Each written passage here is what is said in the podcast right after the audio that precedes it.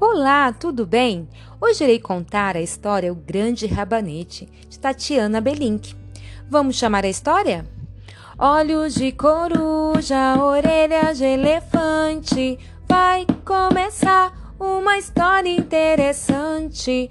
Olhos de coruja, orelhas de elefante, vai começar uma história interessante. Era uma vez onde os bichos ainda falavam, um sítio repleto de árvores, flores e passarinhos. No sítio havia uma casa. Nela moravam o vovô, a vovó e a netinha. Certo dia, o vovô saiu para a horta para plantar um rabanete. O tempo foi passando, passando, o rabanete foi crescendo, crescendo e ficou grandão. O vovô quis arrancar o rabanete para comer no almoço. Ele estava com muita fome. Então, ele foi até a horta, segurou o rabanete e começou a puxá-lo. E puxa, que puxa, que puxa, que puxa e Tibum! O vovô caiu no chão e nada do rabanete sair da terra. O vovô resolveu chamar a vovó para ajudar. A vovó segurou no vovô, o vovô segurou no rabanete e puxa que puxa que puxa, tibum! O vovô e a vovó caíram no chão e nada do rabanete sair da terra. A vovó resolveu chamar a netinha para ajudar a arrancar aquele rabanete. A netinha segurou na vovó, a vovó segurou no vovô, o vovô segurou no rabanete, puxa que puxa que puxa, tibum! Todo mundo caiu no chão e nada daquele rabanete sair da terra.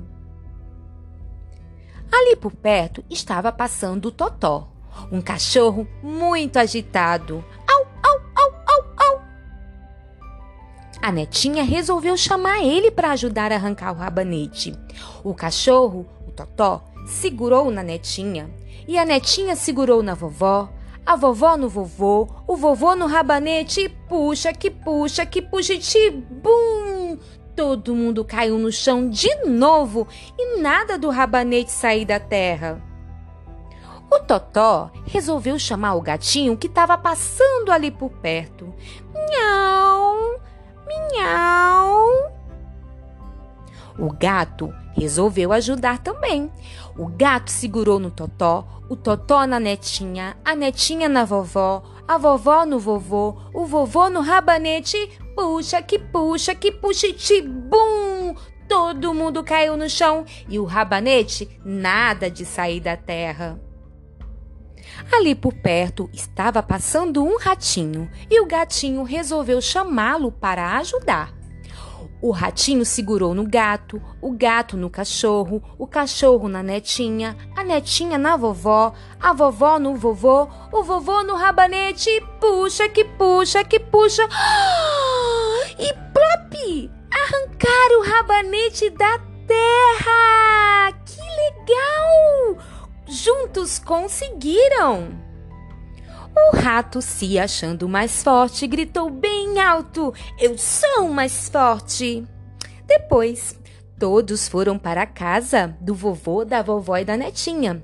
Sentaram-se à mesa e juntos comeram o rabanete, que era tão grande, mas tão grande, que deu para todos comerem e ainda sobrou um pouquinho para Minhoquinha que passava por ali. Fim, a nossa história terminou. Espero que tenham gostado. Até a próxima. Tchau!